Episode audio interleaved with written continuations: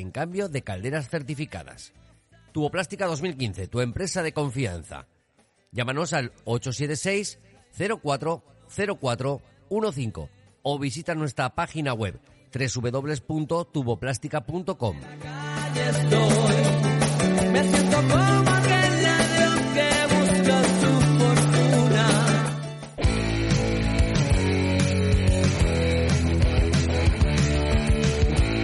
No puedo dejar el rock.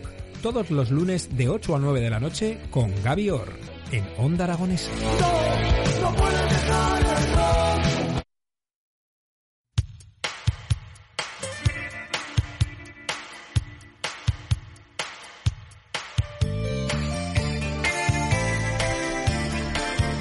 11 y 35 minutos de la mañana y continuamos en las mañanas de Onda Aragonesa a través del 96.7 de su diario y de esos medios digitales. Pero como decimos en el gol del Cierzo, donde cantamos todos los goles del Zaragoza, pasamos el ritmo de la narración a José Antonio Aguilar. Muy buenos días. Muy buenos días, ¿cómo estáis? ¿Qué tal te encuentras? Muy bien. Bien. Una mañana estupenda. Final el Cierzo está mainando, que yo creo que tenemos muchas ganas Mm. y a ver si de una vez por todas viene ya esta primavera tan esperada. Bueno, eh, además yo creo que el Cierzo nos ha traído un invitado al, al, Pues al la, estudio. la verdad es que sí, que en estas mañanas de, de Onda Aragonesa, la verdad es que eh, yo estoy muy contento. Mm. Bueno, todos estamos muy contentos porque eh, yo creo que si- sin duda estamos ante uno de, de los de las personas iba a decir iba a decir un personaje que me imagino que me lo va a permitir pero pero yo creo que estamos ante una de las personas de, de las personas más ilustres que tenemos en nuestra tierra sobre todo si hablamos de arte y si hablamos de, de cultura buenos días José Luis Cano cómo estás Hola, buenos días. Sobre todo soy, eh, hablando del Cierzo, un, un aventado. Una venta. Bueno, de- si algo tiene José Luis Cano, aparte de, mm, de, de esa sabiduría, sobre todo con el, con el dibujo, con, con ese arte que sabe plasmar también, sobre todo tiene una cosa que, que, que no todos maños lo tenemos, aunque presumimos que es la sorna. Y eso me gusta mucho, José Luis. ¿Sí o no? Sí, sí, sí, no, lo puedo evitar. Bueno, José Luis Cano, eh, estás con nosotros mm, primero porque queríamos, teníamos muchas ganas de que estuvieras con nosotros, pero sobre todo porque mañana presentas algo muy esperado que se titula Constanza y yo y que es un trabajo en el que llevas muchos años trabajando en, en ello. Es un, yo creo que uno de esos proyectos que se empiezan cuando se te ocurre y te pasan por la cabeza muchas cosas y más cuando tienes una nieta y que, bueno, también me imagino que estos dos años de parón de la pandemia habrá, habrá sido también un poco también eh, eh, esa historia por lo que hasta mañana no se va a presentar. Pues mira, no, lo siento contradecirte, Pero, Pues me alegro. porque el- este trabajo lo terminé justo antes del confinamiento. Justo, pero no lo has podido presentar No lo hasta... podía presentar porque, Vale, bueno, el, el- el editor tenía una serie de compromisos que se fueron alargando por culpa de, de la pandemia, sí. Bueno, ¿y qué, qué nos cuentas, Enes? Porque eh, hablaremos luego un poco de tu trayectoria y de tu carrera, pero ¿qué, qué nos cuentas en Constanza y yo? Y sobre todo, ¿qué significado tiene tan personal para ti? Pues Constanza es mi nieta, la única nieta que tengo. Entonces, eh, cuando tenía año y medio, empecé a notar un poco las cosas que decía, porque me hacían mucha gracia. Y fui acumulando hasta juntar como 200 páginas de, escritura. Entonces, no sabía muy bien qué hacer con eso. Pensé un libro ilustrado y al final me decidí por hacer un TVO, tal cual eh, seleccionando de todas las doscientas y pico páginas, pues tengo eh, aquí en el TV entran 70, me parece. Y desarrolladas con los dibujos, claro, pues dan hasta 288 páginas de TVO. ¿Te ha dado libertad tu nieta para, para, para hacer esto o te ha controlado? ¿Ha sido No, yo- consensuado? Yo, primero lo he hecho. y luego se lo pasé a ella y empezó a, a censurarme. Y le dije, "Wech, para, para, para. Bueno, al final me quitó tres o cuatro páginas y lo demás está muy maja y me ha dejado hacer lo que he querido. Bueno, Constanza ha cumplido 18 años desde el año y medio que empezaste a, a crear Ajá. este, este cómic. Hasta ahora han pasado muchas cosas. ¿Cómo, cómo resumes 18 años en la vida de una persona además tan cercana a ti? Bueno, son como momentos muy concretos en los que hablamos de, de lo que sea o, jugamos, ellas inventan unos juegos increíbles Entonces, yo creo que ahí van saliendo temas que han estado candentes, eh, la crisis, eh, los desahucios, todos los temas más candentes de la actualidad, pues esta cría de alguna manera los ha vivido y lo, y lo refleja en el día a día, en las cosas que, que me comentaba, ¿no? Desde su punto de vista de, de pequeña, claro, de tenía cuatro, cinco o seis años. Oye, ¿qué, eh, ¿ha sido más difícil eh, ilustrar a tu nieta que, por ejemplo, a Buñuel? No. No. no, no. Eh, me planteé cómo lo, o sea, bueno, voy a hacer un TV, pero a ver cómo lo hago. Entonces, pensando en cómo eran los, eh, ella vivía en Alcalá de Moncayo y nos pasábamos el día por el monte dando vueltas. Entonces, yo pensaba en esa libertad y lo primero que suprimí fueron las viñetas. No hay viñetas. Eh, luego los bocadillos, porque tampoco hace falta. Eh, entonces, eh, lo que hice, intentando alcanzar esa espontaneidad y esa frescura, eh, me hice una serie de bocetos en un folio de, de lo que iba a ser cada página y luego directamente con el pincel, con vinílico, lo pintaba, sin dibujar ni nada. Con lo cual yo creo que has conseguido tener esa, esa cosa espontánea y, Y, y podríamos decir que es un cuaderno de viaje de vida, por ejemplo. Sí, podríamos decirlo. Qué sí. bonito. sí, sí. Qué bonito. Yo no sé a ella cómo le puede afectar a la larga esto. Yo a veces le digo, bueno, te vas a ahorrar en psicoanalista un montón. Bueno, sobre todo, qué, qué- qué placer que, que tu abuelo eh, haga esto de ti, sobre ti y sobre todo que dé constancia. Y además, eh, eh, llamándose José Luis y apellidándose Cano, joder, tiene, una, tiene la vida resuelta. y llamándose ya Constanza. Casi nada. José Luis, un poco, un poco para hablar de ti. Eh, estudias Bellas Artes en Barcelona y en Zaragoza. Sí.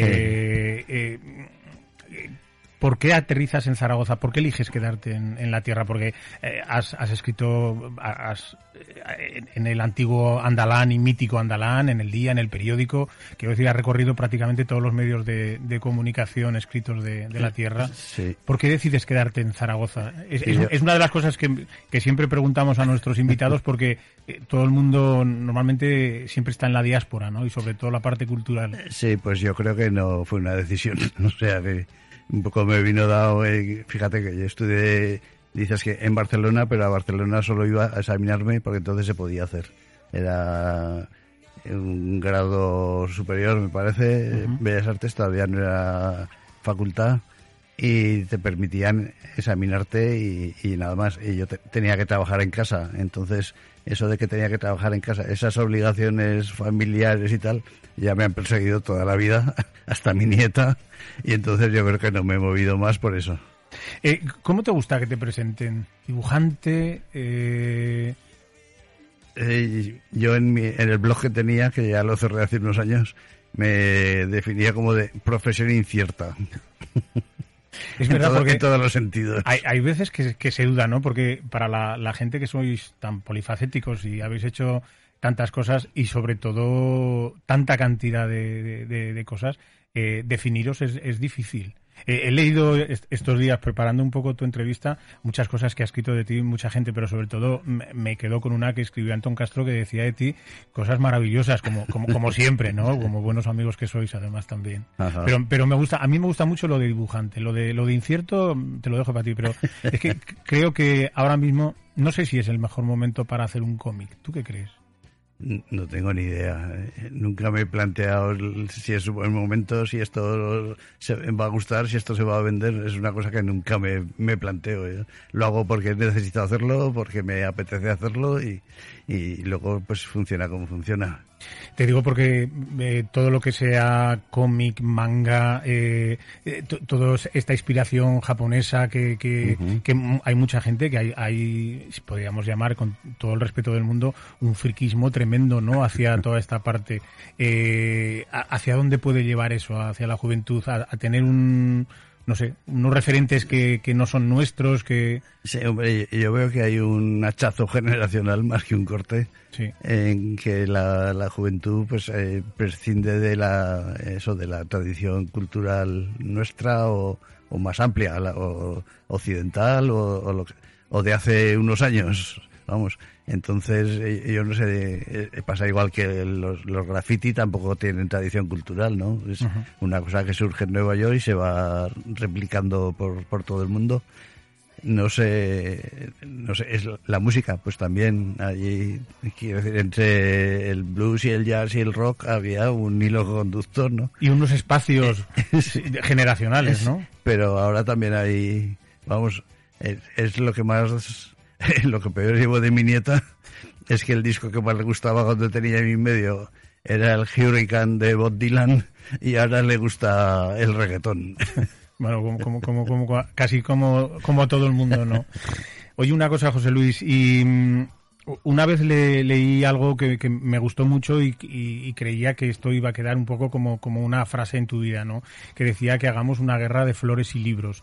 Y fíjate en la que estamos metidos y que de repente José Luis Cano presenta mañana su libro y fíjate la que está cayendo otra guerra más, ¿no? Sí, sí, sí. Eh, yo ya me siento, eh, lo leí una vez a, a Ramón y Cajal, decía, y es que soy un hombre del siglo pasado.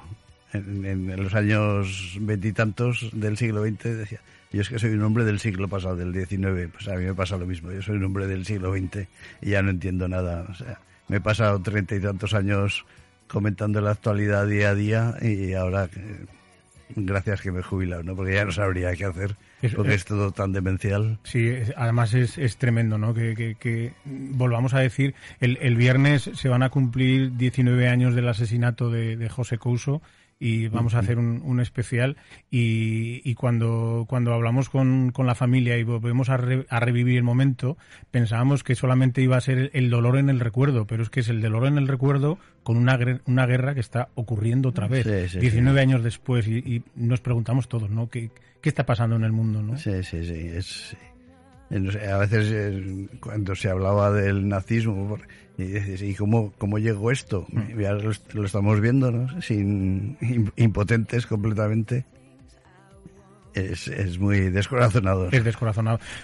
Vamos a hacer esa guerra de flores y libros, ¿no? Ya vendrá San Jorge y regalaremos flores y libros, pero vam- vamos a hacerla de, de verdad. Entonces, mañana José Luis, eh, a las Siete. 7 de la tarde en Caja Rural, Coso. En el mismo Coso. Cosa 29. Coso 29. Escucha una cosa, eh, ¿hay alguna manera de poder asistir o es asistencia libre? Creo que habría que confirmar.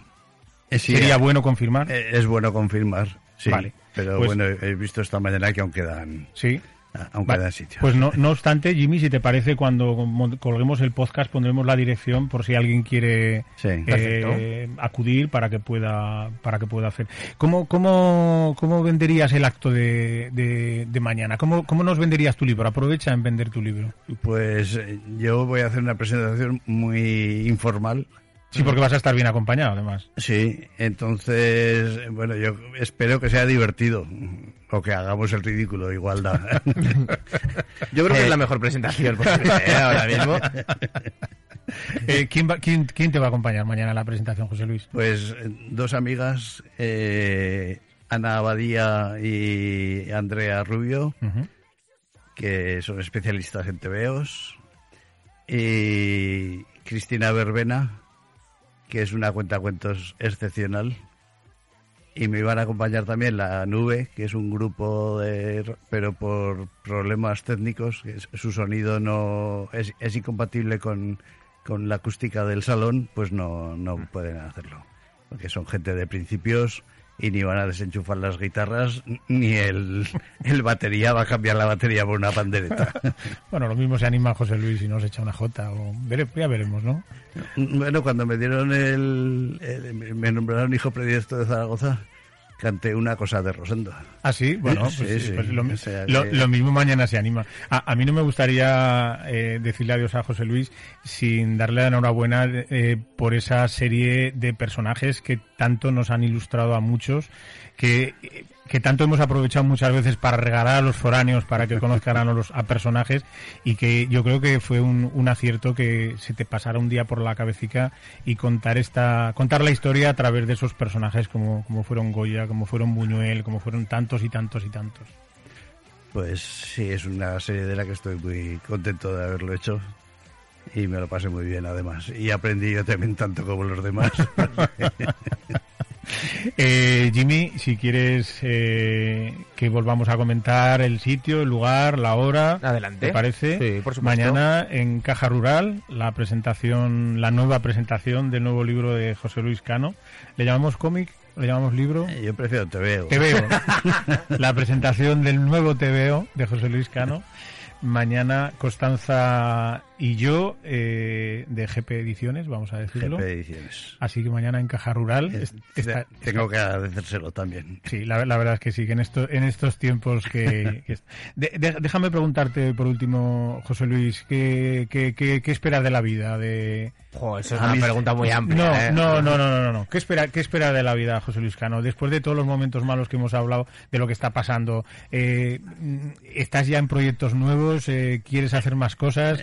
Bueno, tengo. Últimamente he tenido unos encargos y estoy haciendo caricaturas para un libro que se llama Los Amigos de Buñuel, de Antonio Tausiet, que publicará el Instituto de Estudios eh, Turolenses. Qué bueno.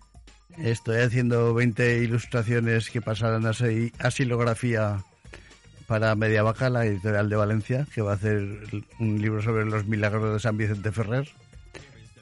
Y a lo mejor publica las prensas de la Universidad de Zaragoza un libro que se llama Cuando los grandes pintores eran niños y las grandes pintoras niñas. Esos son los proyectos más inmediatos. Pues te esperamos a que luego- nos lo vengas a contar aquí cuando quieras. O sea que te- Sí, casi te dejamos la puerta abierta, pues no vas a parar. Pues sí, Bueno, estar entretenido está muy bien. está muy bien, está muy bien. José Luis, muchas gracias por haberte acercado a Onda Aragonesa. Mucho, mucho éxito en Constanza y yo. Mañana estaremos ahí para dar fe de, de ese, de ese tebeo y, y esperamos darte un abrazo y la enhorabuena porque seguro que, que estará muy chulo y muy bonito. Muchas gracias. Muchas gracias a vosotros. Un abrazo. Un abrazo.